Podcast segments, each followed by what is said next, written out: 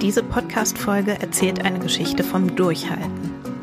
Es ist eine Geschichte darüber, dass Karriereträume wirklich wahr werden können. So verrückt sie auch sein mögen und so ehrgeizig sie auch sein mögen. Und sogar dann, wenn es auf den ersten Blick so aussieht, als wären sie schon gescheitert. Zu Gast bei mir ist der deutsche ESA-Astronaut Matthias Maurer. Im Jahr 2008 hat er sich für die europäische Astronautenauswahl beworben und ist in der letzten Runde ausgeschieden. Und wenn es dann nachher nicht klappt, ist die Enttäuschung natürlich unglaublich groß. Also für mich war es so wie ein Absturz, wie so ein, ein Sturz ins schwarze Loch, was sich da vor mir auftut. Und das hat mir schon für ein paar Tage richtig die Motivation weggesaugt. Ja, Sie haben richtig gehört, für ein paar Tage. Denn kurz nach dieser Riesenenttäuschung hat sich Matthias Maurer wieder aufgerappelt. Und er hat trotz allem einen Job bei der ESA angenommen. Wenn nicht oben auf der ISS, dann halt unten am Boden, hat er sich gedacht.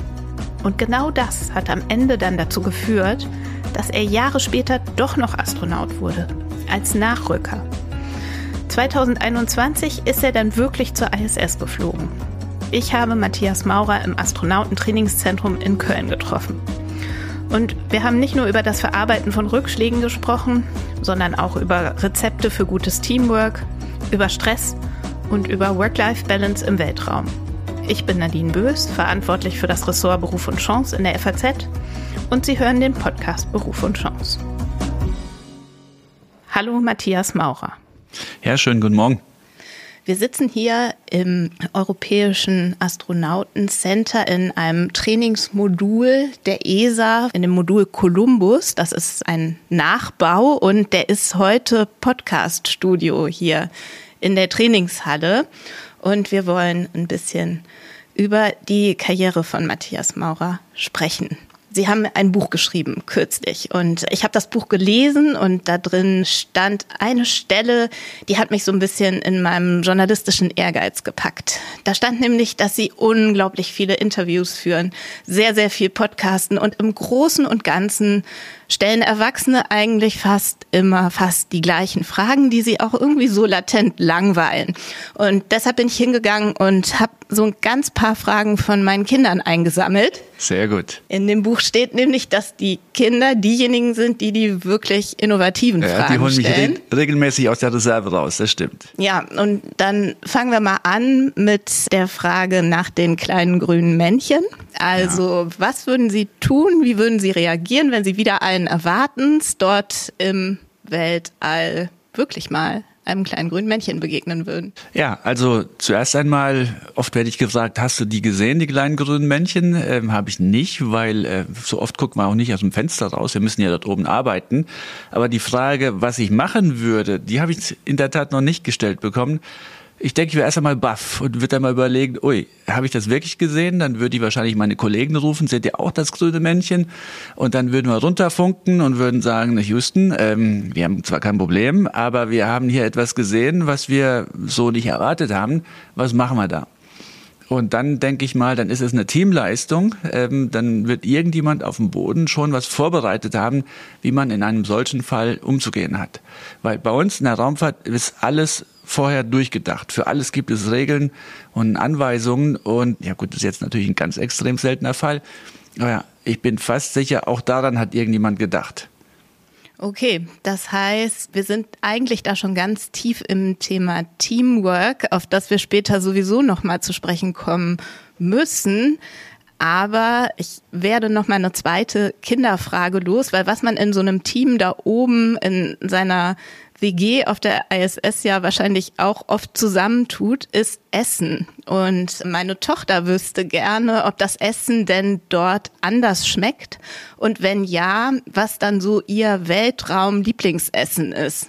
Ja, also das Essen schmeckt in der Tat so ein bisschen anders dort oben. Es liegt aber daran, dass man im Weltraum ist. So, und im Weltraum passiert sehr viel mit dem menschlichen Körper.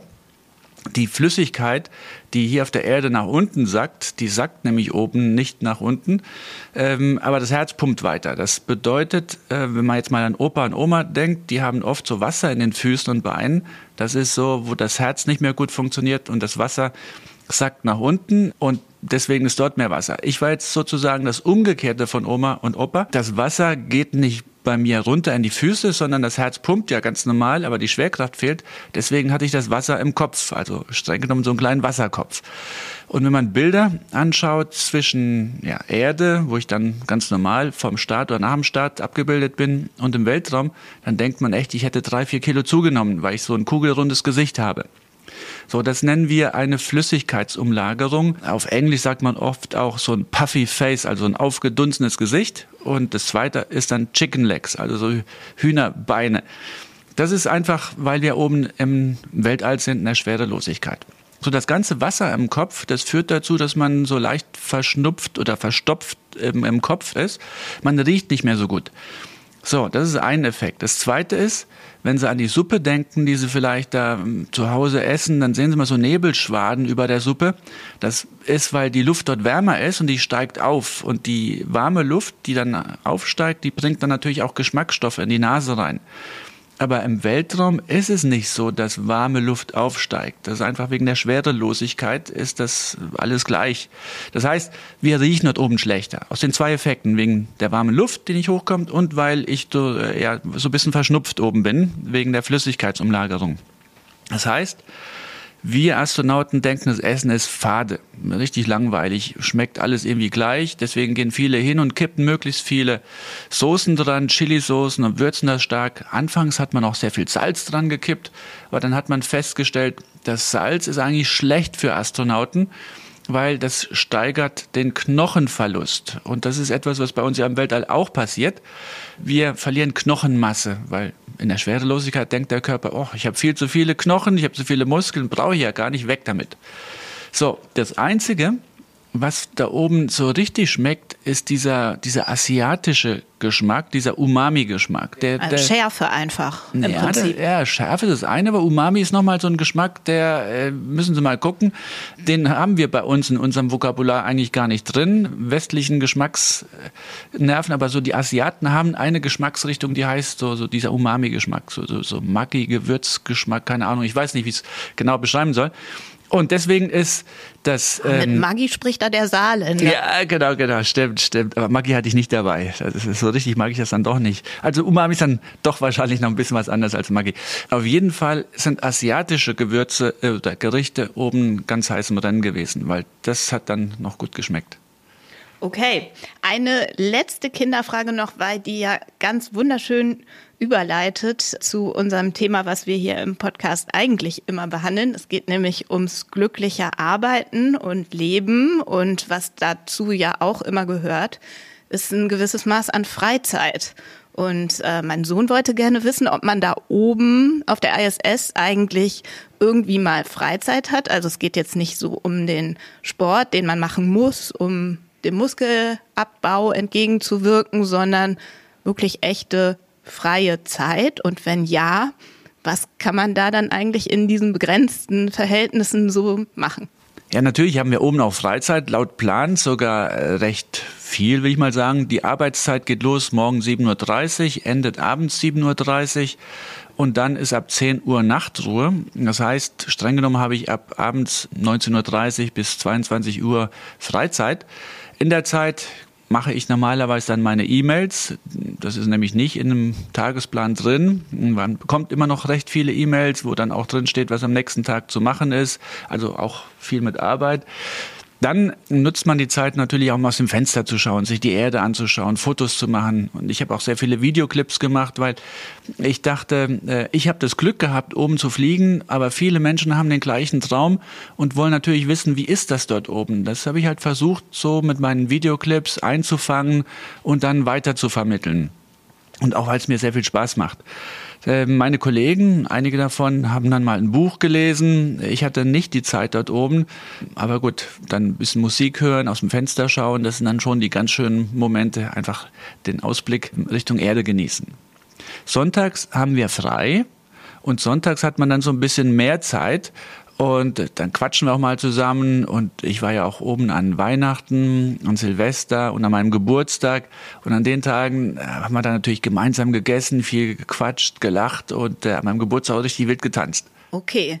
Tanzen, wie funktioniert das genau? Also man liest, dass Musik oder starke Bässe dann sogar zum Teil im Kontrollzentrum zu hören sind oder irgendwie äh, zu spüren an Ausschlägen oder ähnlichem. Aber wie funktioniert das denn mit dem Tanzen? Weil man hat ja keinen Boden. Ja, also man zappelt dort eben mehr so rum in der Schwerelosigkeit und weil das natürlich dann zum Tanzen nicht so super ideal ist, nutzt man ab und zu auch mal so die Wand und stößt sich ein bisschen von der Wand ab und dann ist es halt ein bisschen, sag ich mal, ein bisschen stürmischer und es sind nicht die Bässe, die unten im, im, Kontrollraum zu hören sind, sondern es ist eher so, dass wir ein bisschen dann zu wild uns an den Wänden und an Decke und Boden abgestoßen haben. Ah, okay. Und das hat dann, weil wir im Columbus-Modul waren, Jetzt kommt ein bisschen die Physik dann wieder rein. Kolumbus ist ja sehr weit vorne rechts, weit weg vom Schwerpunkt der Raumstation. Das heißt, sogar wenn man dort schon sich ein bisschen stärker äh, an der Wand abstößt,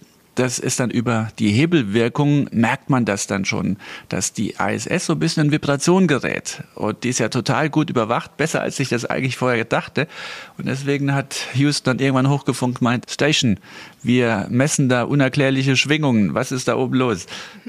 Ja, und man kann sich das jetzt hier, wo wir sitzen, auch richtig gut vorstellen, weil wir sind ja in dem Columbus-Modul. Also ich beschreibe das mal hier. Um uns rum sind ganz viele Wanddinge befestigt. Also es gibt äh, zum Beispiel Handschuhe in der Wand, wo man quasi in Schränken Dinge erledigen kann, die man nicht könnte, wenn hier alles rumfliegt.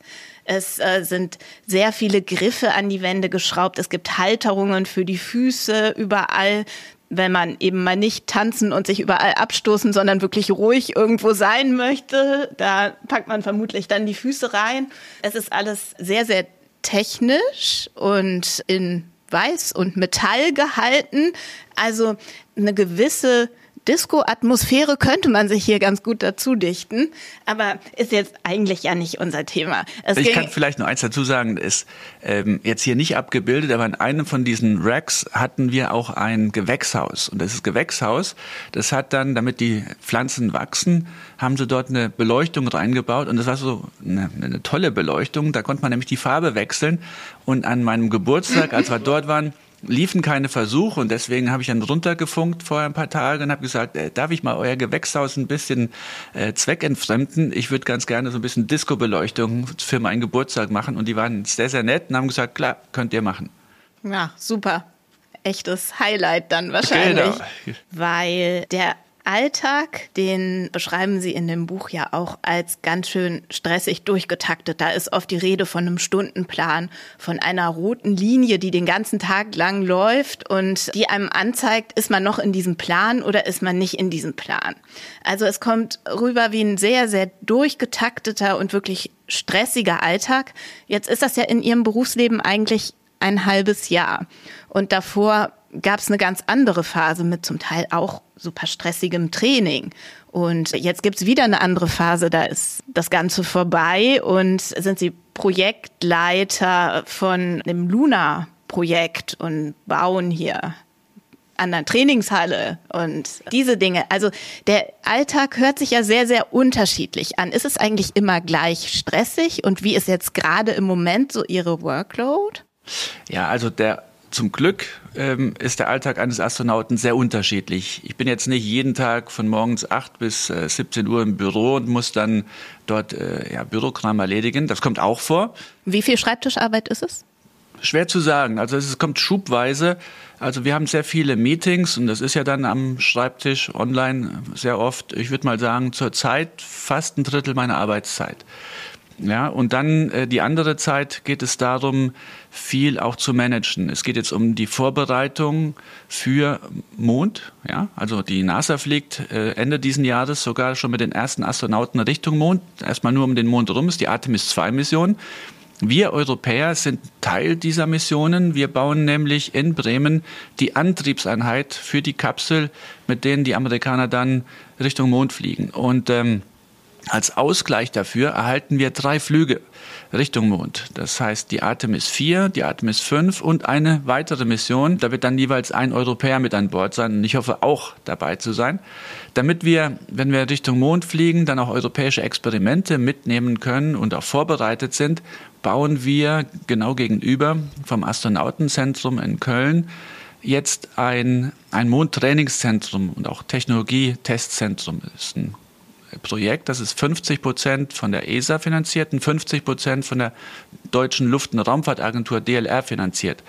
Und das wird ganz, ganz toll, weil hier möchten wir dann viele Wissenschaftler einladen und auch Studierende einladen, die Mondforschungsprojekte haben, ähm, zu uns zu kommen und das dann gemeinsam mit uns auszuprobieren. Das kann man sich so ein bisschen wie so ein Picknick vorstellen. Jeder bringt was mit und gemeinsam haben wir dann sozusagen alles, was man braucht von, für die Mission, von dem Moment, wo man sagt, der Eagle has landed auf dem Mond, dann probieren wir alles aus, diese vier, fünf Tage, die die Astronauten dann über die Mondoberfläche laufen, bis zu dem Moment, wo wir sagen, okay, der Eagle ist wieder bereit zum Zurückfliegen. Und alles dass dazwischen das können wir hier machen. Äh, das managen Sie jetzt als Projektleiter und sind da sozusagen Führungskraft letztendlich. Ja, ja, aber ich manage das natürlich nicht alleine. Es ist ein Riesenprojekt. Es gibt zwei hauptsächliche Projektleiter und ich bin der astronautische Berater und leite das dann sozusagen auch in Kooperation mit den NASA-Kollegen. Wir möchten auch, dass alle NASA-Kollegen, die Richtung Mond fliegen, in Zukunft hier in Köln dann in dieser tollen Anlage ausgebildet werden.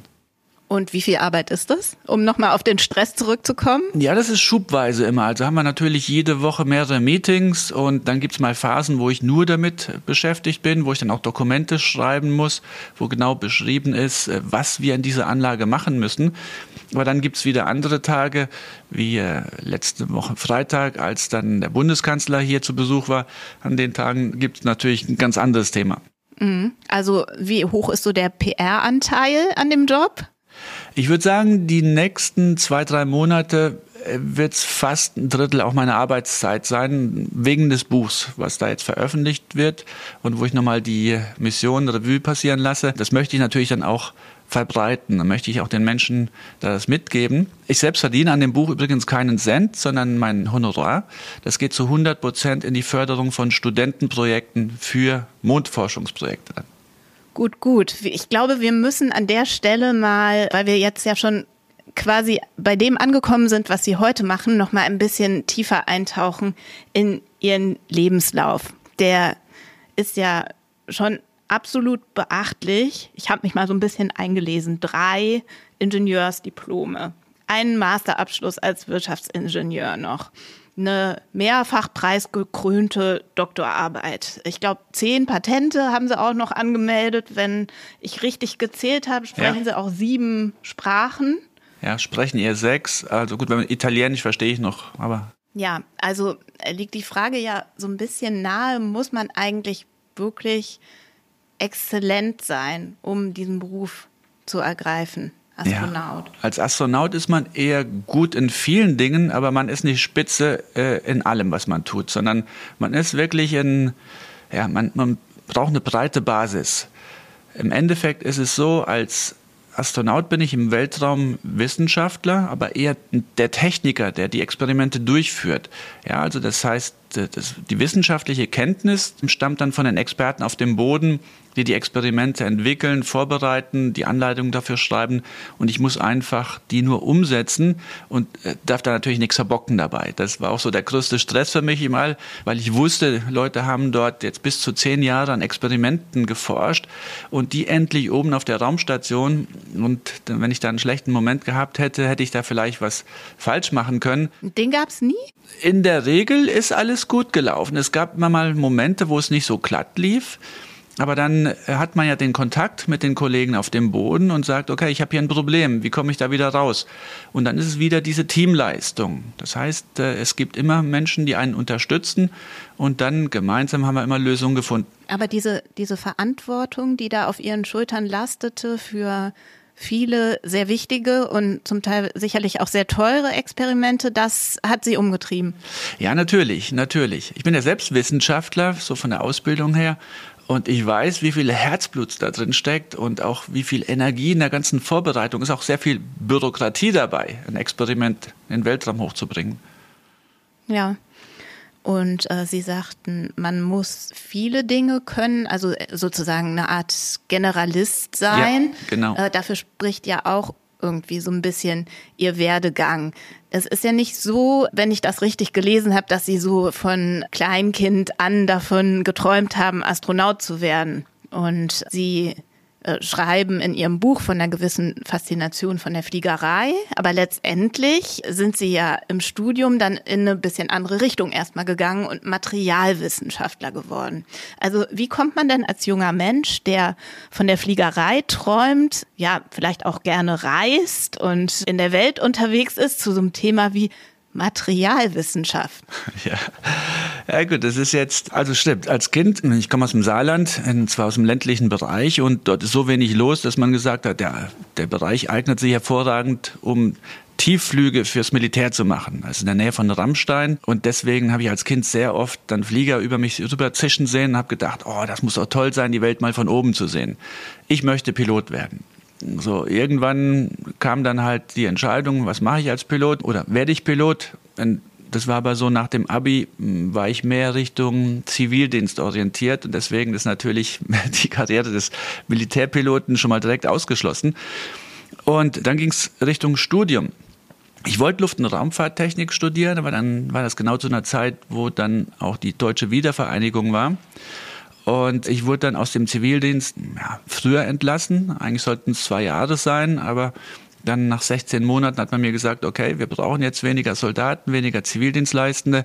Ihr dürft alle jetzt schon nach Hause gehen. Und dann war es so, innerhalb von einem Monat einen Studienplatz zu finden, das ging da nicht. Und ein Berater hat mir gesagt, fang doch einfach an, einen Ingenieursstudiengang zu machen. Die sind in Deutschland eh alle kompatibel gestaltet und dann kannst du nach einem Jahr wechseln weil Luft- und Raumfahrt schon zu war. Und so bin ich dann quasi da reingepurzelt in die Werkstoffwissenschaften, etwas, von dem ich früher noch nie gehört hatte.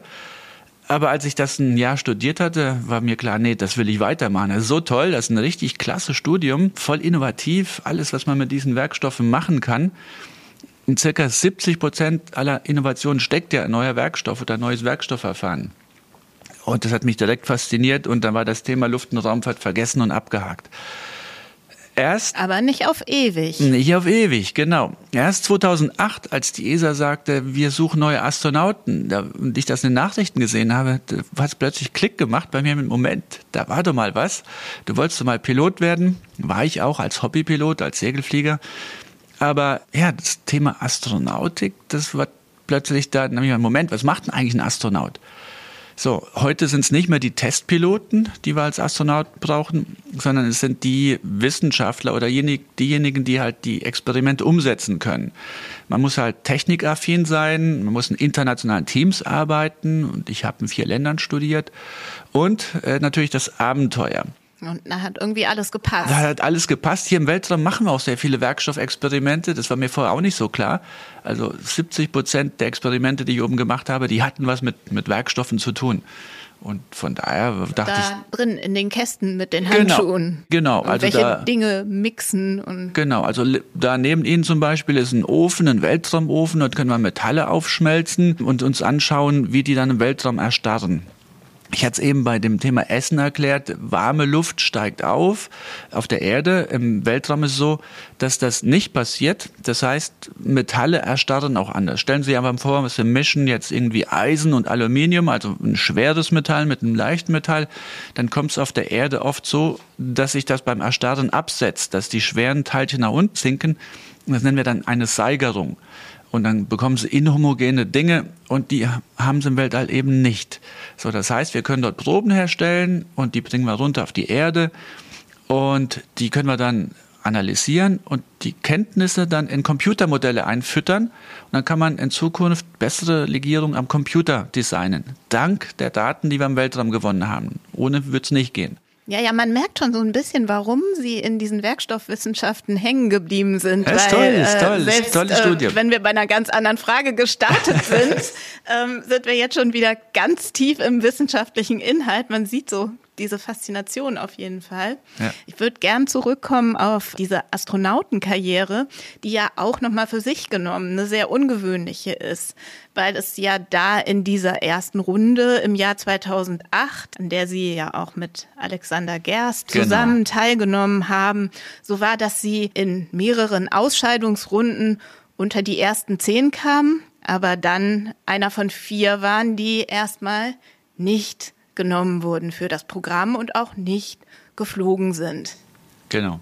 Und da hat man ihnen ja, da muss es so einen Moment gegeben haben, da hat man ihnen gesagt, okay, und sie sind jetzt einer von denen, der wahrscheinlich nie diese Chance bekommen wird.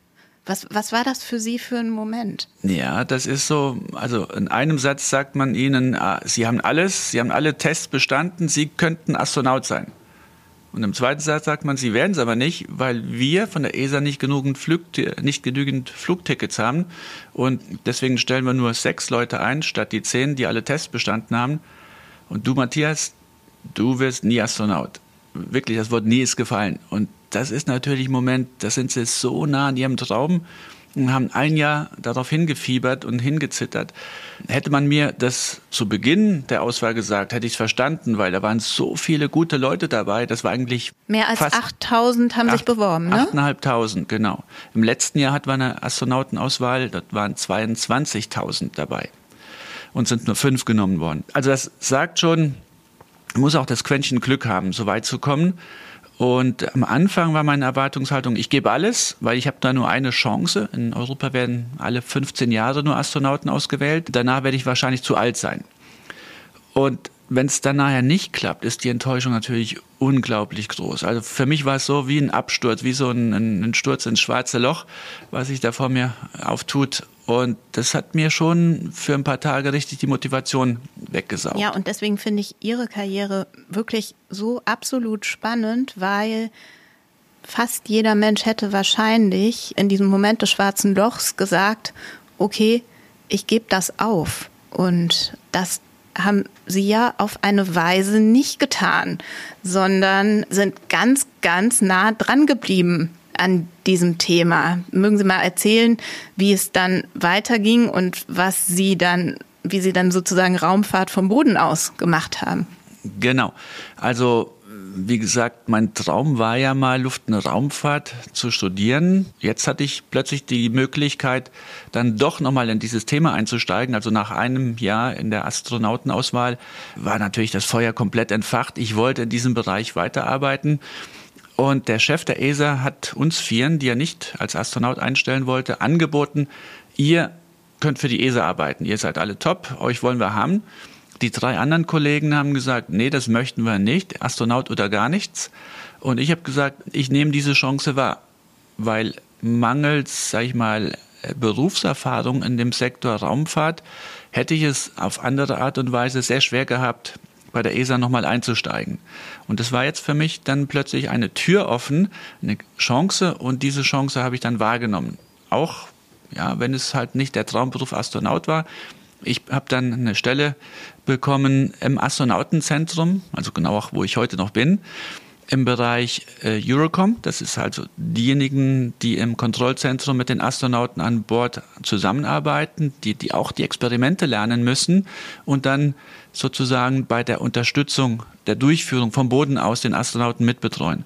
Und parallel dazu war ich auch Crew Support. Das heißt, ich habe auch die Astronauten unterstützt in der Vorbereitung von ihren Missionen. Das habe ich die ersten zwei Jahre gemacht und dann bin ich direkt aufgestiegen und wurde verantwortlich für die Weiterentwicklung des Zentrums und habe damals schon die Weichen gestellt für diese Mondtrainingsanlage, die wir dann heute endlich auch bauen und die Kooperation mit China. Okay, und Sie sprechen von diesem großen Traum und von dem schwarzen Loch, was da erstmal war. Und da fällt mir eine Stelle ein in Ihrem Buch, die ich gelesen habe. Da ging es um die Ausscheidung, die dann noch kam, als die letzten zehn übrig waren. Und da scheint es so, als wäre das letztlich daran gescheitert, dass sie eben in dem Moment nicht genügend in der Lage waren, die Jury davon zu überzeugen, dass es ihr großer Traum ist. Ja. Jetzt heute hat man den Eindruck, sie machen ja fast ständig genau diese Sache. Sie erzählen überall in diesen vielen, vielen Interviews vor Kindern und vor Bundeskanzlern. Warum das so ein großer Traum ist. Also was ist damals passiert, dass genau diese Darstellung nicht geklappt hat? Ja, also damals war eine der Fragen, die wir immer wieder gestellt bekommen haben, ist, warum willst du eigentlich Astronaut werden? Und ich habe mich damals zu wenig in die äh, Situation oder in den Kopf meines Gegenübers hineinversetzt. Der möchte natürlich begeistert werden oder diejenige möchte begeistert werden. Die möchten natürlich sehen, dass ich dafür brenne für diesen Job.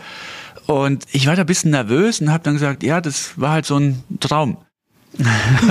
das ist scheinbar die Antwort, die eigentlich jeder gesagt hat. Und es ist natürlich super langweilig, so eine Antwort zu geben. Und klar, damit kann ich niemanden vom Hocker reißen. Und es gab Kollegen, die hatten eine viel spannendere Geschichte. Und deswegen waren diese kleinen Details vermutlich dann auch ein Teil des Ausschlags, warum man gesagt hat, ah, okay, der kann die Leute gar nicht da begeistern und nicht mitreißen und der Job des Astronauten ist aber auch zu kommunizieren und diese Begeisterung zu teilen und weiterzutragen. Ja, und äh, das ist Ihnen ja ganz am Ende dann auch noch geglückt. Also Sie sind ja jetzt in dieser Position, dass Sie das tun können und dass Sie auch doch noch geflogen sind als Nachrücker sozusagen als jemand, der dann auch für das Durchhalten in dem Job am Ende belohnt worden ist. Sie sind dann nochmal gefragt worden zu einem späteren Zeitpunkt, dann doch noch ins Astronautenkorps zu kommen. Und können Sie von dem Moment mal erzählen? Ja, also das kommt eigentlich sehr oft vor. Im Nachhinein habe ich das erst festgestellt. Mein Kollege Reinhold Ewald, der auch mich betreut, der ist nachgerückt. Äh, Thomas Reiter ist der Deutsche, der äh, eigentlich die meiste Weltraumerfahrung hat, war zweimal im All, also insgesamt ein Jahr, drei Weltraumspaziergänge durchgeführt. Der ist auch nachgerückt. Mein Chef, Frank de Win in Belgier, ist nachgerückt.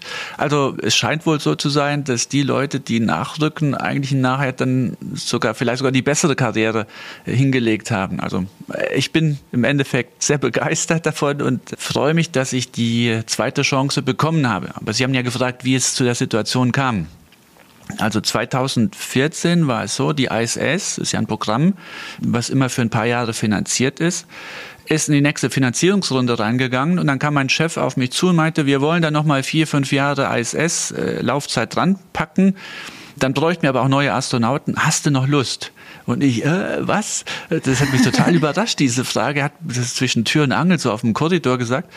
Hat aber direkt die Bremsen wieder angezogen, meinte, es gibt keine Garantie. Also ich will nur wissen, ob du Interesse hast, ob es klappt, müssen andere entscheiden. Das war dann nochmal so ein knappes Jahr, wo immer mal wieder hoch und runter ging, wo es hieß, es klappt, es klappt doch nicht und äh, vielleicht klappt es anders. Oh, was eine Hängepartie. Ja, eine totale Hängepartie. Also äh, ich habe fast mehr graue Haare bekommen bei der zweiten Astronautenauswahl als bei der ersten. Okay. Und was können denn so ganz normale Berufstätige aus dieser Geschichte vom erstmal scheitern und dann dranbleiben und dann doch nochmal nachrücken eigentlich lernen? Zum Beispiel über irgendwie Fehlerkultur, über dieses Rauskommen aus dem schwarzen Loch, solche Dinge. Da muss, müssen Sie ja Tipps haben, wie man das schafft. Also ich denke, den ersten Tipp, den würde ich schon mal viel früher ansetzen. Als Kind habe ich eigentlich nie davon gewagt zu träumen, ähm, so einen tollen Job wie einen Astronauten zu machen, weil ich irgendwie dachte, das ist etwas für, das sind Übermenschen. Heute weiß ich, das sind ganz normale Menschen wie du und ich und man kann sich einen großen Traum nur erfüllen, wenn man auch einen großen Traum hat. Also das ist die Lektion Nummer eins. Immer, immer groß träumen.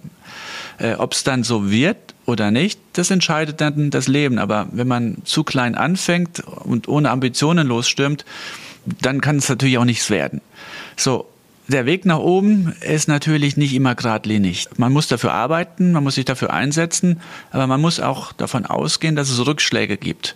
Und nur wer an den Rückschlägen wächst, wer daraus lernt und sozusagen sagt, ich nehme da auch was Positives aus einer negativen Nachricht mit, der kann eigentlich sich nur entsprechend dann so weiterentwickeln, dass er im richtigen Moment auch die Chance wahrnimmt.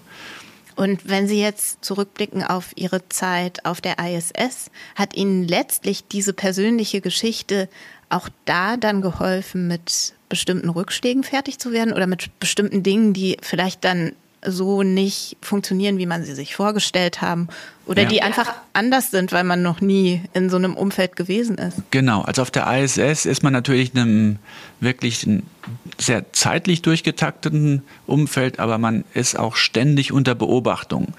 Und äh, wir alle sind natürlich Menschen, die hohe Ansprüche an uns selbst stellen. Also meine Astronautenkollegen und ich, wir wollten natürlich dort alles fehlerlos machen. Aber wir sind Menschen, wir machen Fehler. Und diese Fehler werden dann natürlich auch von den Kollegen wahrgenommen, von den Kollegen auch auf dem Boden, weil wir ständig ja Kameras äh, haben und Ja, die man uns sieht beobachten. sie hier hängen tatsächlich Genau. in dem Trainingsmodul, wo wir gerade Und sitzen. hier sehen wir gerade nur zwei, aber in meinem Columbus-Modul hatte ich im Endeffekt vier oder fünf Kameras und die sind zum Teil so ausgerichtet, dass die genau auf meine Finger, auf meine Hände dann weisen, also im Großbild. Das heißt, die sehen wirklich alles, was ich da falsch mache.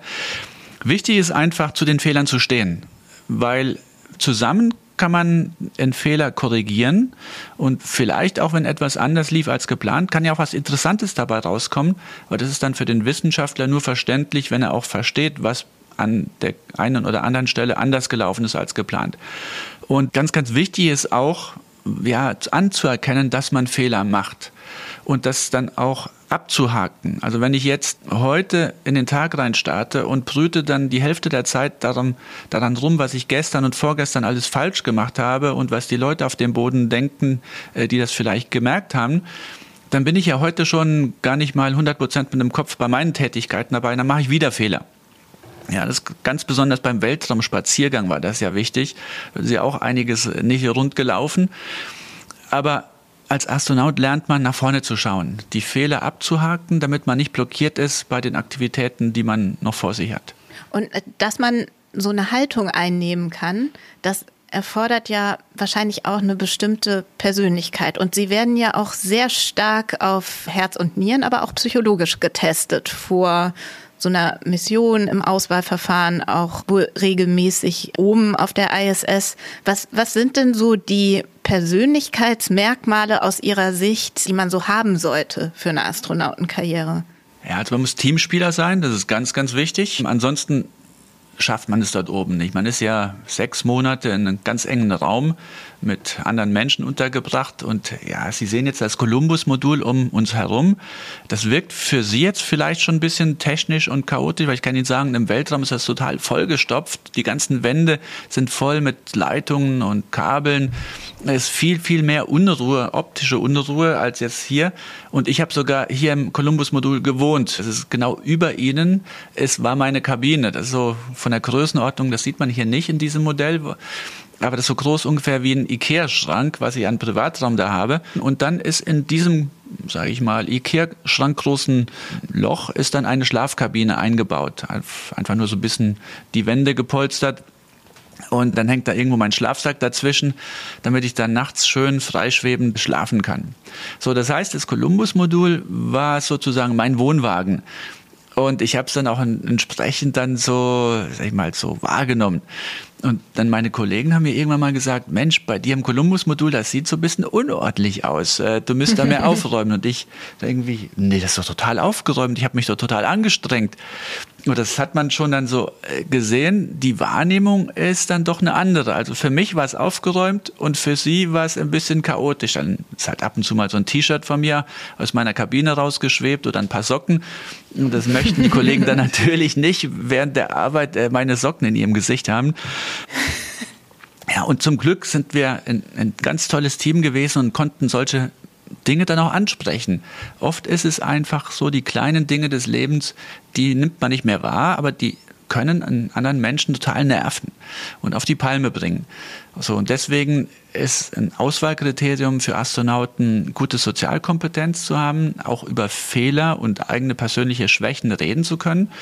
Das machen wir dann auch vom, vom Start ins Weltall, aber auch oben hatten wir zwei Sitzungen. Und äh, ja, im Endeffekt hat dann die NASA gesagt, ihr wart die glücklichste Crew, die wir je im All gesehen haben, weil wir einfach vorab so viel darüber gesprochen haben und ja, ein gutes Verständnis von uns hatten. Ja, wir waren gerade ja schon mal ganz kurz relativ drin in der Beschreibung dessen, wie es hier so aussieht in dem Columbus-Modul. Man muss sich ja vorstellen, dass Sie hier in dieser Halle, in der das steht, auch trainiert haben und das äh, Modul auch am Boden als Training benutzt haben. Was sind denn sonst noch so Orte Ihres Arbeitsalltags, auch jetzt, äh, wo Sie wieder unten sind? Jetzt ist das Training ja beendet. Also was passiert eigentlich noch hier in dieser riesengroßen Halle, in der wir uns gerade befinden? Und was tun Sie da so den Tag über? Ja, in dieser Trainingshalle haben wir verschiedene Module. Äh, das Columbus-Modul ist das, was hauptsächlich zum Training genutzt wird. In diesem Modul lernen wir dann die, ja, was alles schiefgehen kann von der Technik, von Columbus-Technik. Da haben wir zum Beispiel Stromverteilung, wir haben Wasserverteilung, Aggregate, dann wird geguckt, wie man die Kameras installieren für gewisse Situationen. Wo sind Feuerlöscher? Wo habe ich meine Schalter, äh, wo ich den Strom unterbrechen kann und so weiter und so fort. Die Experimente, die üben wir jetzt nicht in einem solchen Columbus-Modul, weil ein paar der Experimente, die müssten wir im Columbus dann auch unter der Decke durchführen. Im Weltall ist das kein Problem. Aber hier möchten sie nicht irgendwie einen 100 Kilo Gegenstand aus der Decke rausziehen. Es könnte herunterfallen und dann richtig wehtun. Deswegen haben wir so blaue Buden, das haben Sie vielleicht beim Reinkommen gesehen. In jeder dieser Räume sind dann, also Bude sagen wir jetzt auf Deutsch, auf Englisch ist es Boost, deswegen ein bisschen salopp übersetzt mit Bude, ist äh, so blaue Kabinen und in diesen Kabinen haben wir unsere Versuchsstände dann nochmal richtig aufgebaut, aber auch so, dass man sich dann dass es nicht über dem Kopf hängt, sondern vor einem ist und man dann die Experimente gut üben und trainieren kann. An dieser Stelle merkt man schon, dass es manchmal schwer sein kann, blaue Kabinen oder andere Orte des Geschehens wirklich so zu beschreiben, wie sie sind, ohne dass man gerade jetzt wirklich davor steht. Deshalb habe ich Matthias Maurer an dieser Stelle des Interviews gebeten, ob er mich kurz im Astronautencenter mal rumführen kann, um mir so ein paar Arbeitsorte von sich zu zeigen. Und angefangen haben wir mit dem Modell einer Raumkapsel. Ja, dann würde ich vorschlagen, dann gehen wir mal los ist es halt so klein. Oh, das ist winzig, wenn man das zuschiebt. Ich erkläre das mal kurz. Ähm, wenn es, äh, es ist wie eine Art äh, große Schiebetür und wenn man die zuschiebt, hat man wie ein äh, in der Mitte durchgeschnittenes, riesengroßes graues Osterei und da passen gerade mal drei Ledersessel rein in dieses halbe Osterei und das ist es dann. Wahnsinnig beengt und wirklich so, dass ich persönlich mich nicht so wohl fühlen würde. Ja, das ist die Sojus-Kapsel. Das ist die Kapsel, mit der die russischen Kollegen und viele meiner europäischen Kollegen Richtung ISS geflogen sind. Ich hatte das Glück, dass ich in der moderneren Variante fliegen durfte, nämlich in einer SpaceX-Kapsel. Das ist dann schon so was wie Business-Klasse. Interessant, spannend. Wo gehen wir als nächstes hin? Als nächstes können wir in das äh, sag ich mal, ATV reinschauen, ist der ehemalige europäische Weltraumtransporter. Vorsicht, Kopf. Als hinein in die gute Stube. Ah, das sieht hier ein bisschen anders aus als in dem Modul, wo wir gerade drin waren. Ganz ähm. genau. Also in diesem Modul hier ist ein Frachtmodul, das ist fünfmal Richtung ISS geflogen. Er hatte das Ziel, Nachschub zur ISS hochzubringen. Und zwar Nachschub äh, in Form von festen Taschen. In diesen Taschen, die jetzt überall um uns herum sind, an den Wänden, auf dem Fußboden, an der Decke, ist ja, Kleidung für die Astronauten, aber natürlich viel wichtiger Experimente und Ersatzteile für die Raumstation. In der Ecke sehen wir auch so einen Eimer, das ist ein russischer Eimer. Damit konnte man Flüssigkeiten von hier rüber transportieren in die Raumstation. Und Sie müssen sich jetzt vorstellen, ein normaler Eimer, da wird das Wasser in der Schwerelosigkeit ja rausschweben. Deswegen hat dieser Eimer hier so eine Blase. Das heißt, so, so ähnlich wie so ein, der Innenteil in einem Fußball, wo ich dann die Luft reinpumpe. Hier ist halt dann in diese Blase wird dann das Wasser reingepumpt und dann können wir das in in diesem Behältnis dann zur Raumstation rüberschweben. Und ansonsten sieht es hier ja aus, äh, wie man sich so ein bisschen so einen Flugzeugbauch vorstellt. Ne? Genau. Also Regale und eben diese Transporttaschen, die mit auch solchen Flugzeuggurten alle angeschnallt sind. Und durch diese geöffnete Tür kann man jetzt wieder in so ein Stück ISS reinschauen, aber das ist dann ein russisches Stück. Genau, und wir werden jetzt auch nicht hier durchgleiten. Das im Weltraum ist kein Problem. Aber hier auf der Erde haben wir eine extra Tür außenrum gebaut. Und ich glaube, die nehmen wir jetzt mal. Dann gehen wir in das russische Modul.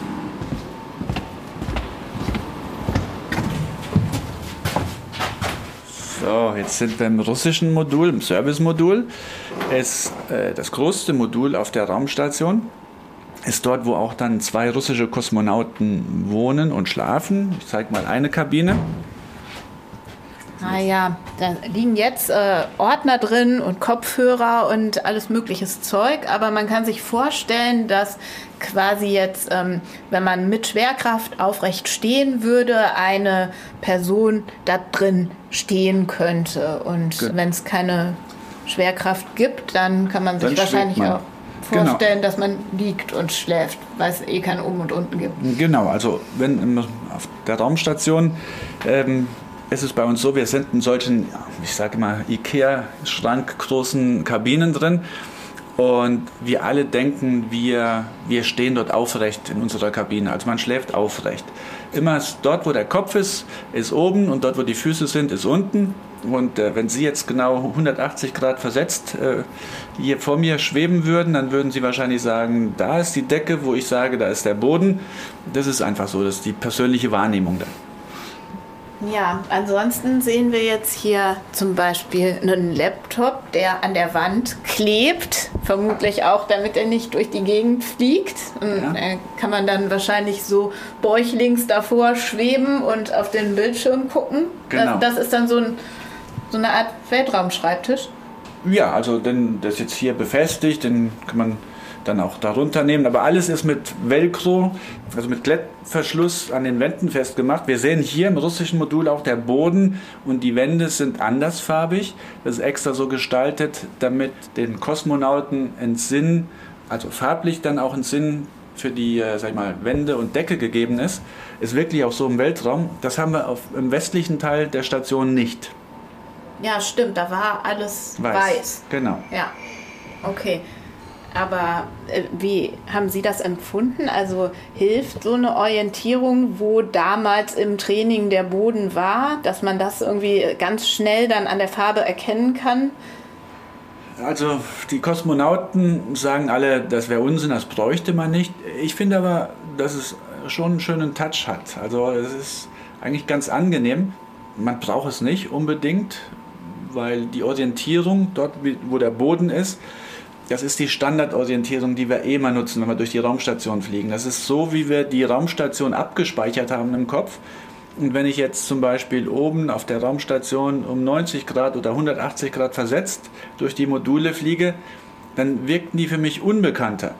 Und äh, die wirken dann auch fast 20 Prozent größer. Und das war nicht nur bei mir so. Ich habe den Kollegen auch gesagt, es geht das euch auch so. Und ja, ähm, freitagsabends haben wir dann auch manchmal gesagt, okay, alle Mann 90 Grad drehen und dann sind wir plötzlich in einer neuen Raumstation gewesen und haben die dann erkundet. Ja, also man liest auch darüber, dass durch diese ständige Umstellung, die das Gehirn dann leisten muss, wirklich das Gehirn von Astronauten wächst, während die da oben sind. Dass man echt mehr Köpfchen kriegt, weil man es an dieser Orientierungsstelle so sehr trainieren muss die ganze Zeit. Ja, in der Tat, ist ein Teil eines wissenschaftlichen Experimentes gewesen. Vor dem Flug musste ich einen Kernspintomographen rein und nach dem Flug dann auch wieder. Man hat dann nachgewiesen, dass ich mehr Gehirnmasse aufgebaut hatte. Also nicht nur ich, sondern auch andere Kollegen. Leider ist Super. das, ja, ist aber leider reversibel. Irgendwann ist man doch wieder so lange hier auf der Erde, und dann schaltet das Gehirn wieder in die Vereinfachung. Äh, hier denken wir ja meistens dann nur zweidimensional und dann braucht man diese extra Kapazität vermutlich nicht mehr. Okay, wollen wir weitergehen? Gerne.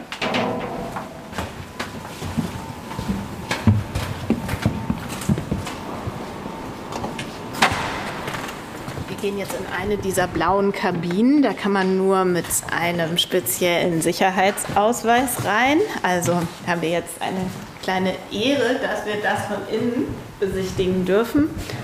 Und jetzt geht es um die Experimente, oder? Ja, das hier ist ein Ofen. Sieht nicht wie aus wie ein Ofen, aber ein Ofen, ähm, der uns erlaubt, bis zu 2000 Grad oder mehr sogar noch ähm, Metalle aufzuschmelzen. Metallkügelchen, die hier vorne in diesem runden Zylinder drin sind. Und ähm, in diesem, das kann man sich vorstellen, so wie ein, ein Revolver, also wie ein Patronenreservoir, äh, sind hier dann verschiedene Kügelchen drin.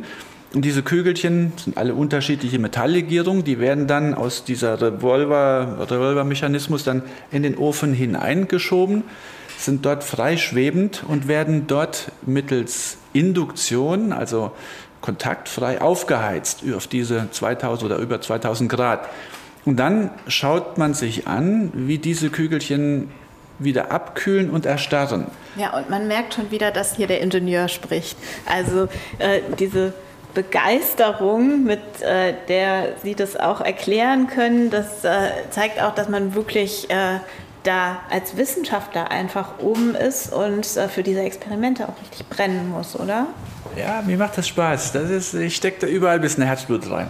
Ja, sind das so dann die Momente auch da oben, die Sie dann wirklich glücklich machen, wenn Sie sagen, okay, ich habe hier mit Metallkügelchen experimentiert und das ist halt gelaufen, wie es sollte?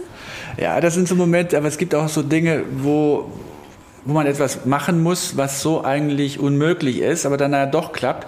Dieser Ofen, vor dem wir jetzt gerade stehen, der hatte eine Pumpe und die Pumpe ist kaputt gegangen im All. Und äh, dann hieß es, oh, das war aber jetzt nicht designt dafür, das im All zu reparieren wir probieren es trotzdem. Und dann haben die Kollegen auf dem Boden mir eine Prozedur hochgeschickt und haben eine Ersatzpumpe hochgeschickt und haben gesagt, ähm, hier ein Video noch extra gemacht und haben in dem Video erklärt, äh, wenn du das und das so machst, dann kommst du irgendwann an einen Punkt, wo du denkst, das ist falsch, das kann nicht so sein, das ist unmöglich, ähm, weil das ist so kompliziert und man kann den Schraubendreher immer nur zwei Grad drehen und braucht ungefähr eine Viertelstunde, um die fünf Windungen zu machen. Aber das ist der einzige Weg, um diese Pumpe auszubauen im All.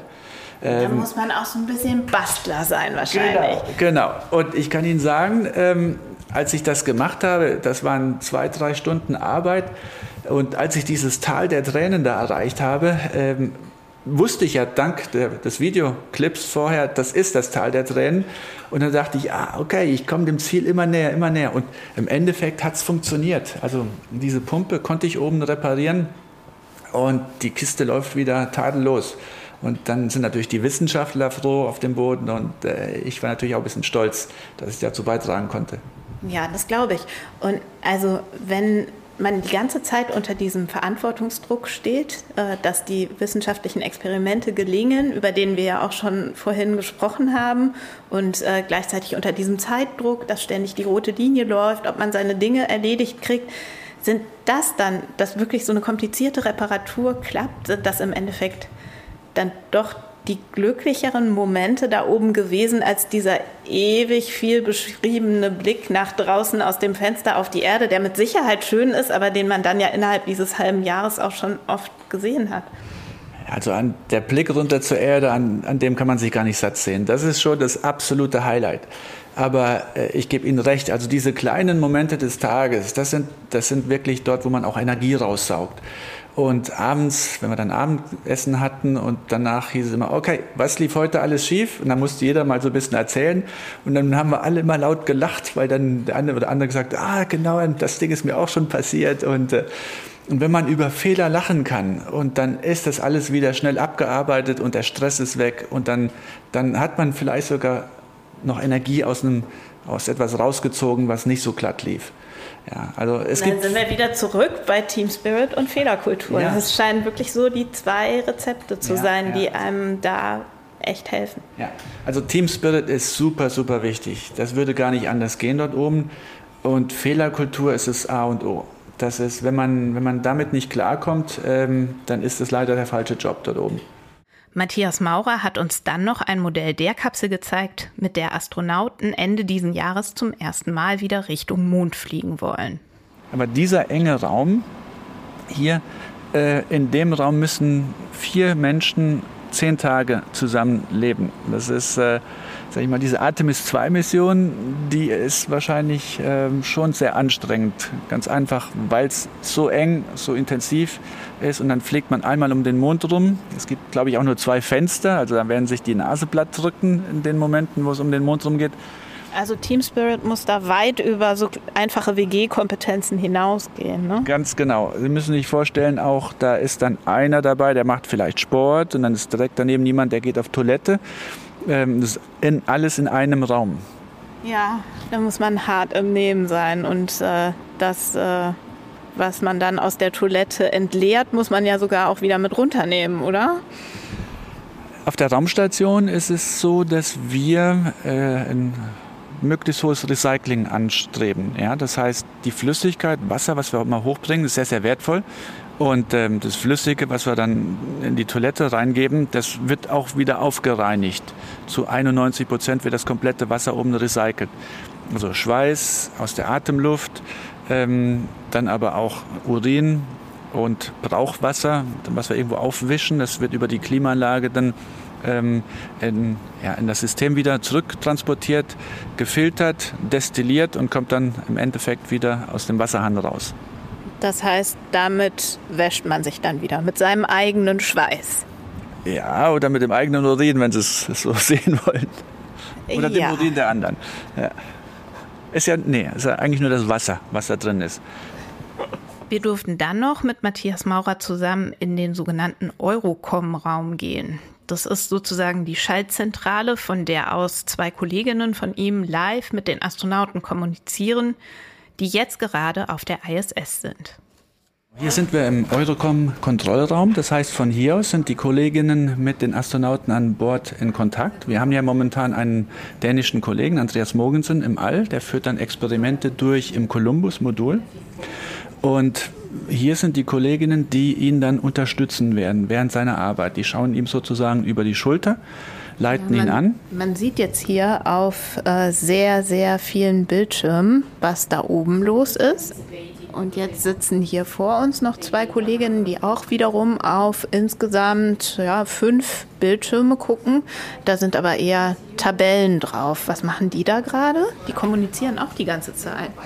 Ja, Sie haben den Stundenplan vor sich. Jeder Astronaut hat ja einen Plan, wie die Schüler in der Schule. Und dann ist auch die magische rote Linie, die Sie da sehen, ähm, die angibt, wo Sie sich gerade befinden. Und wenn man sich links von der roten Linie befindet, ist man sozusagen zu langsam für den Tagesplan. Wenn man rechts davon ist, dann ist man ähm, eigentlich sehr effizient und hat ein paar Minuten rausgearbeitet. Die Kolleginnen planen gerade die Aktivitäten für heute Nachmittag. In circa einer Stunde wird Andreas Mogensen oben verschiedene Experimente durchführen und Sie müssen das hier unten exakt vordiskutieren, vorplanen und diskutieren gerade auch, was ist, wenn etwas schief geht. Und wenn man zu weit rechts von der roten Linie gerät, gibt es sowas wie eine Option auf Überstunden oder wie wird das dann geregelt? Ja, dann sind äh, wieder Menschen auf dem Boden, die prüfen dann, okay, können wir jetzt äh, noch ein paar Minuten extra dazugeben oder müssen wir Aktivitäten, die danach kommen, umplanen? Oder müssen wir den Versuch jetzt einfach abbrechen? Also alle Optionen sind da. Ähm, das ist immer eine Kettenreaktion, da hängt so viel hinten dran, weil auch die Ressourcen begrenzt sind. Also wir haben nicht Strom für alle Sachen, die gleichzeitig angeschaltet werden können. Dann aber auch Medien wie Gase für die Experimente. Dann äh, auch die Funkübertragungsfrequenz ist limitiert. Das heißt, es gibt da viele Flaschenhälse und ähm, nur die, die Menschen auf dem Boden, die, das, die den Komplettaufbau äh, prüfen und planen, die haben den Gesamtüberblick. Und wir Astronauten oben sagen einfach, okay, ihr sagt mir, ob ich jetzt hier weitermache oder ob ich abbrechen muss. Und in der Zeit, äh, die Sie hier für die ESA gearbeitet haben und äh, eigentlich in der Position des ausgeschiedenen Astronauten waren, haben Sie dann auch hier gesessen tatsächlich, wo jetzt die beiden Damen sitzen? Ganz genau. Also ich saß jetzt hier, dort auf einem dieser zwei Stühle und habe dann die Experimente, die Alexander Gerst oder andere Kollegen oben durchgeführt haben, genauso vorbereitet, wie das jetzt meine Kolleginnen machen.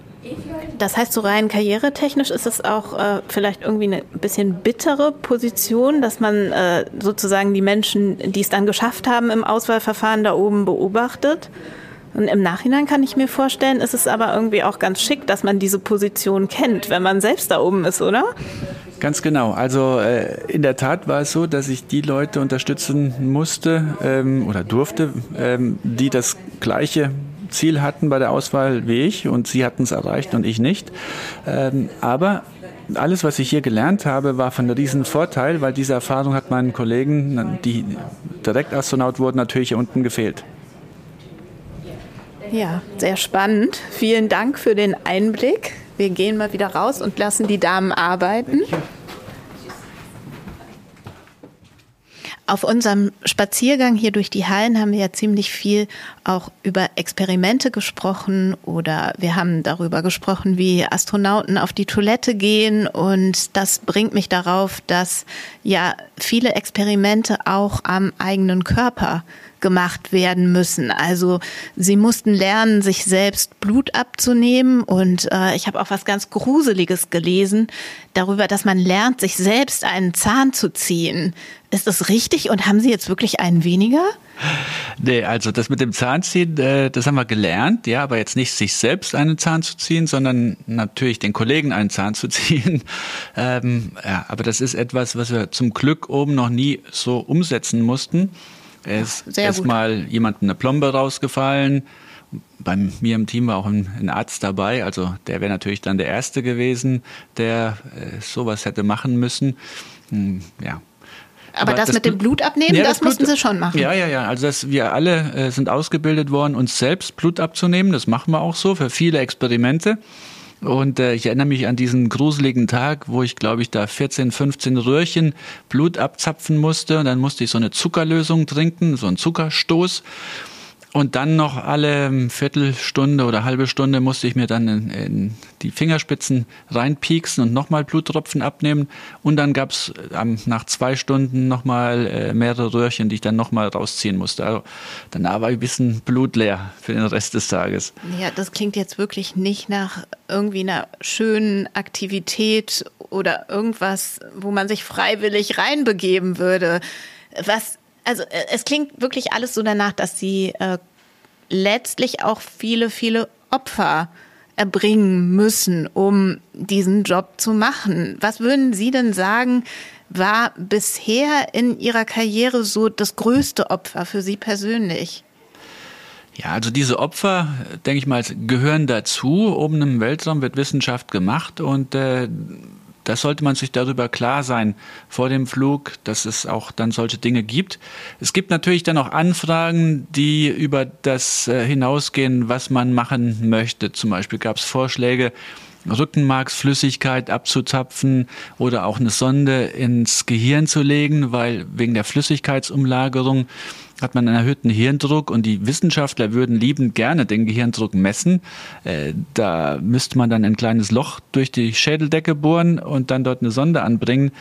Aber das war natürlich dann meinen Kollegen und mir alles äh, doch eine Nummer zu invasiv und das dürfen wir dann auch ablehnen. Also es gibt ein Gremium, das prüft die Anfragen und äh, die haben das schon abgelehnt, aber äh, in letzter Instanz hätten auch wir das Recht, solche Sachen dann abzulehnen. Und jenseits dieser rein körperlich äh, Dinge, wo Sie ja schon sagen, da gibt es auch Grenzen. Ähm, was bringt dieser Job ansonsten noch ja, der für Job Opfer mit sich, äh, wo Sie sagen, das ist Ihnen persönlich schwer gefallen? Ja, also äh, ich denke, der Job bringt sehr viel Reiseaktivität mit und dann ist man sehr lange, sehr oft von der Familie entfernt. Und das ist jetzt nicht nur während den sechs Monaten im Flug so, sondern das ist natürlich auch während den zwei Jahren Ausbildung davor so. In meinem Fall war die Ausbildung hauptsächlich in den USA, auch während der Corona-Zeit. Das heißt, äh, Normalerweise dürfen wir alle sechs Wochen einmal nach Hause fliegen. Ähm, aber in der Corona-Zeit war es so, dass ich dann, ich glaube, ich bin nur zwei oder dreimal zurückgekommen in diesen anderthalb Jahren Vorbereitungszeit. Ähm, das ist natürlich dann schon ein starker Impact äh, auf das Privatleben. Aber das war natürlich auch eine äh, einzigartige Situation für alle Menschen, jetzt Corona.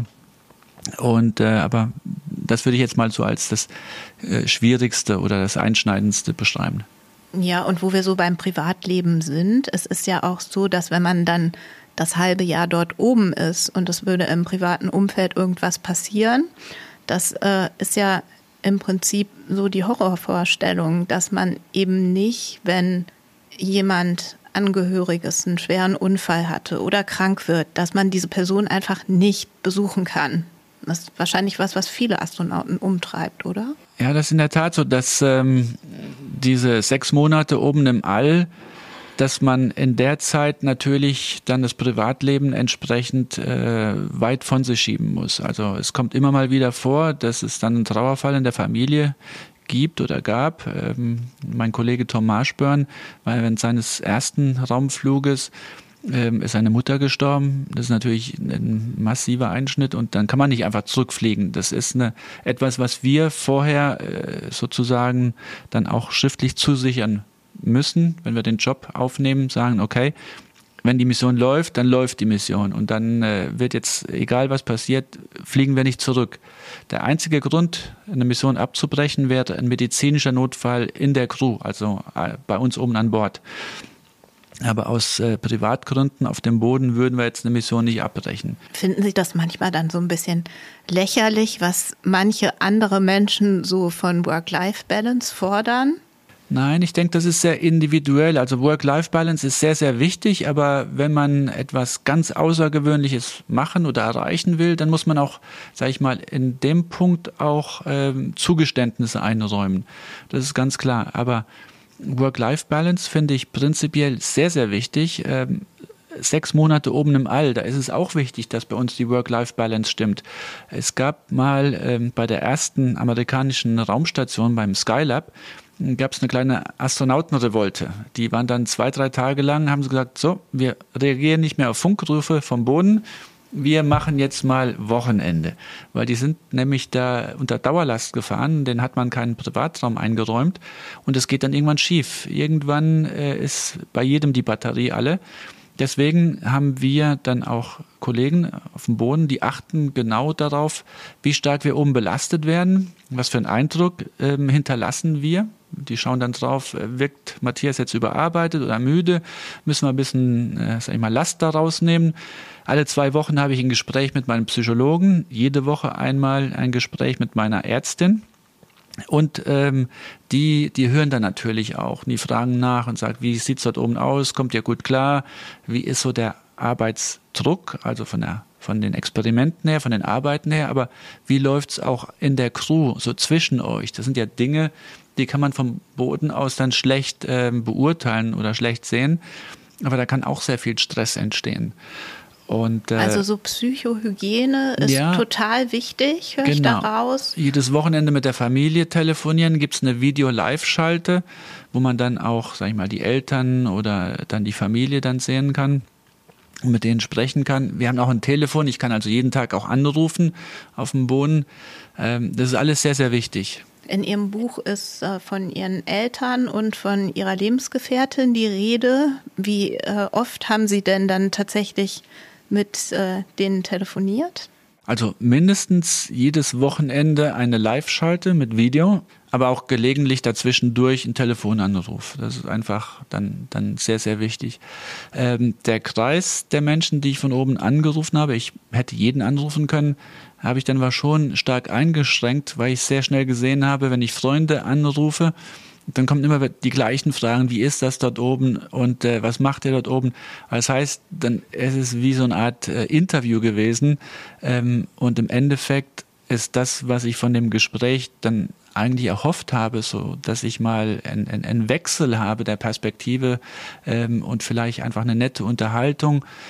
Das ist ähm, nur bei Menschen, die, mit denen man öfters telefoniert, weil die nicht wieder die gleichen Fragen ständig dann stellen. Wir müssen, glaube ich, noch über die Zukunft ein bisschen reden. Wir haben schon hm. angeschnitten, dass Sie noch von einem Flug zum Mond träumen und äh, dass es auch noch im Bereich des Möglichen ist. Ähm, ist das so das große Ziel, was Sie im Moment vor Augen haben? Und haben Sie im Moment so ein Gefühl wie damals? Also wie in dieser Hängepartie von einem Jahr, wo es wieder möglich war, doch zur ISS zu fliegen.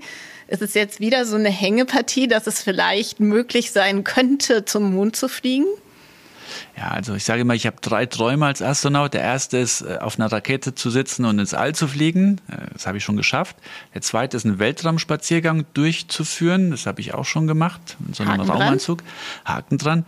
So, und der dritte Traum, und der ist noch offen, er ist ein Flug zum Mond. Der steht noch aus. Das ist, ähm, das ist natürlich ein ganz, ganz großer Traum. Ich würde mich riesig freuen, wenn das klappt. Und Europa hat ja, wie gesagt, auch drei Tickets Richtung Mond. Und wir sind momentan sechs Astronauten, die zur Auswahl stehen für diese drei Flüge. Also würde ich mal sagen, 50 Prozent ist meine Wahrscheinlichkeit, äh, wirklich zum Mond zu fliegen. Und äh, da fiebere ich wirklich drauf hin. Deswegen auch die, ähm, der, das viele Training, Geologietraining, was wir machen, auch das Training der neuen Mondtrainingshalle, für die ich ja der ähm, Berater bin, der Astronautenberater. Und äh, das denke ich schon noch, dass, das, äh, dass ich das schaffen werde. Jetzt gilt es natürlich für alle von uns zu warten. Wir hängen da so ein bisschen an den Amerikanern. Die stellen ja die Infrastruktur, also die Rakete Richtung Mond. Dann aber auch die Landeeinheit, die wird von SpaceX gerade entwickelt, von Elon Musk. Und die muss 35 Mal wohl fliegen und landen, bevor man dort Menschen reinsetzen kann oder möchte, um die auf dem Mond zu landen. Und äh, bevor dieses Thema nicht komplett abgearbeitet ist, ist so ein bisschen natürlich Warten angesagt für alle von uns. Und äh, mit diesen vielen Erfahrungen mit Rückschlägen und Durchhalten und Träume behalten und Fehlerkultur, haben Sie eine Prognose, was passieren würde, wenn wirklich äh, diese 50 Prozent Wahrscheinlichkeit für Sie negativ ausgeht? Könnten Sie nochmal raus aus dem schwarzen Loch? Ja, ganz sicher. Ich denke, das schwarze Loch wäre in dem Fall auch wirklich kein schwarzes Loch mehr, weil äh, Sie müssen sich vorstellen, zwischen null Flügen und einem Flug, da entscheidet sich, ob man Astronaut ist oder nicht. Na, kann ich noch eine kleine Geschichte dazu erzählen, wo ich mal in Berlin auf einem Event war und da so eine Traube an kleinen Kindern um mich herum stand, ich meinem blauen Anzug, Astronautenanzug, und alle haben dann große Fragen gestellt, große Augen gemacht und gesagt, ja, und ich habe die alle schon beantwortet. Einer von denen hat dann nach ein paar Minuten gefragt, warst du denn schon mal oben? Und ich dann, äh, nee, ich trainiere jetzt gerade, weil das war noch von meinem ersten Flug. Und dann schaut er mich an und meinte, na dann bist du gar kein richtiger Astronaut. Dreht sich rum und geht weg. Und mit ihm die ganze Traube Kinder. Und ich stand da plötzlich alleine da, wie so ein Lügner. Und, das war, und ein bisschen hatte der auch noch recht. Das ja, ist ja das Ärgerliche wahrscheinlich. Natürlich, natürlich, natürlich. Genau. So, jetzt habe ich ja meinen ersten Flug hinter mir und jetzt kann ich, glaube ich, dem Kleinen äh, wirklich nochmal in die Augen schauen und sagen, ich war aber oben. Und der zweite Flug, äh, wenn er jetzt kommt, dann ist es ein absolutes schönes Geschenk. Aber ich würde jetzt nicht mehr in dieses Loch fallen, äh, wo ich sage, äh, ich habe jetzt ja, dann 20 Jahre auf einen Moment hingefiebert, der nie kommt, ähm, sondern das wäre sozusagen nochmal das Sahnehäubchen da auf dem Kuchen. Ja, ein schöner Abschluss mit dem Sahnehäubchen auf dem Kuchen. Vielen, vielen Dank, Matthias Maurer, dass wir so viel hier erfahren und auch sehen durften. Ähm, alles Gute. Wunderbar, ich danke Ihnen. Und ich danke ganz besonders David Broklacher, der mich ins und durch das Astronautencenter in Köln begleitet und sich um den Ton und jetzt hinterher auch den Schnitt dieser Folge gekümmert hat. Und außerdem danke an Angelika Fey in der Redaktion.